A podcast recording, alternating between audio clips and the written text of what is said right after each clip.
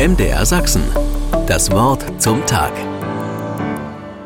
Der Wecker klingelt wieder früh. Heute ist der erste Arbeitstag des neuen Jahres. Draußen ist es genauso dunkel wie am letzten Arbeitstag des alten Jahres.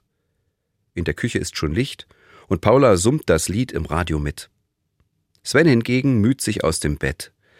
Er schlurft hinüber ins Bad, schließt geräuschvoll die Tür hinter sich und Paula lächelt, als sie sich vorstellt, wie er vor dem Spiegel steht und Grimassen zieht, damit die tiefen Falten in seinem Gesicht etwas straffer werden. Er wird sehr breit grinsen und sich die Stirn glatt ziehen, dann mehrmals die Brauen hochreißen und anschließend die Augen zusammenkneifen. Dieses Spiel kennt sie lang genug. Sie hat zugesehen, wie Svens Bemühungen um ein munteres Gesicht von Jahr zu Jahr weniger erfolgreich sind. Es ist ein Ritual am Morgen, mit dem er sich Spannkraft und Lust auf den Tag suggeriert.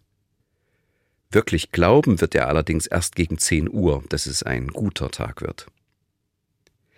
Während Sven genau das, was sich Paula eben vorgestellt hat, wirklich vor dem Spiegel tut, müht er sich um die ersten klaren Gedanken.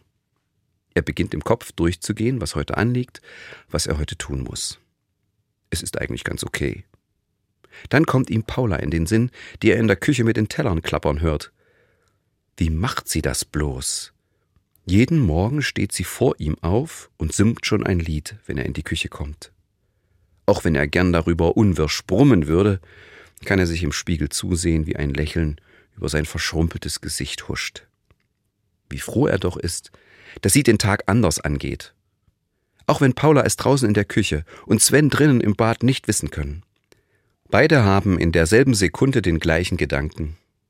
Ihnen kommt der Schlusssatz von Martin Luthers Morgensegen in den Sinn. Alsdann, mit Freuden ans Werk gegangen und etwa ein Lied gesungen oder was dir deine Andacht eingibt. MDR Sachsen. Das Wort zum Tag.